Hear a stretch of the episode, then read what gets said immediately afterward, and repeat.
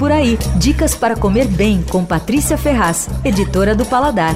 Para quem gosta de comida italiana, tem uma ótima novidade. É o restaurante Antonietta. A casa já existe, só que ela está sendo reinaugurada sem ter sido fechada. É engraçado, mas é isso mesmo. Eles acabam de mudar para a mesma rua Mato Grosso, em Higienópolis, só que duas casas ao lado, num, num ambiente bem maior. Bom, além disso, a grande novidade é um novo chefe, que é um italiano super talentoso, chamado Antônio Maioli. O cara é uma figura, assim, parece personagem, sabe aquele, fala daquele jeito meio Don Corleone, o sotaque anasalado, bem bem, italianão, assim, do sul da Itália, na, meio napolitano, ele é de Salerno. Mas cozinha feito um deus. Antes de vir para o Brasil, ele trabalhou nos Estados Unidos e no México, e aqui em São Paulo ele passou uma temporada no TAP. No Antonieta, ele já pediu lá pro Milton Freitas, que é o dono, comprar uma máquina para fazer massa. Então, todas as massas estão sendo feitas na casa, todos os pães também. E eles fizeram até uma lojinha que está sendo inaugurada essa semana, um empório, assim, na entrada, que se compra massas, molhos, pães, grissines, tudo. Eu provei um monte de prato do cardápio novo e tem umas coisas incríveis. Para começar, tem um canole de beterraba como entrada, que é recheado com creme de ricota e pistache. Bem gostoso, recheado na hora. Então,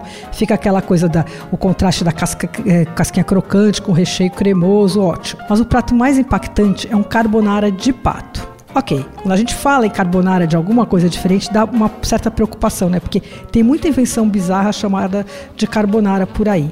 Esse, aliás, é o molho mais copiado da Itália. Só que esse dele faz todo sentido. É feito com ovo de pata, que tem a gema mais cremosa e deixa o molho super crocante. E em vez de guanciale ou pancetta, esse leva magre de pato defumado. Eu vou dizer uma coisa, deu certo. Bom, o chefe disse que fez isso também para atender quem não come porco. Bom, ele faz também um ragu genovês que leva só músculo e cebola cozidos longamente, que fica incrível, desmanchando assim. A carne desmancha. Ele serve com uma massa de fio larga, com as bordas meio estranhas, assim, irregulares, chamada mafaldine. Ah, tem uma sobremesa que você vai ter que provar. É o babá uma mistura do babarum com tiramisu. É um tiramisu que em vez de biscoito é feito com babarum com chocolate. É espetacular.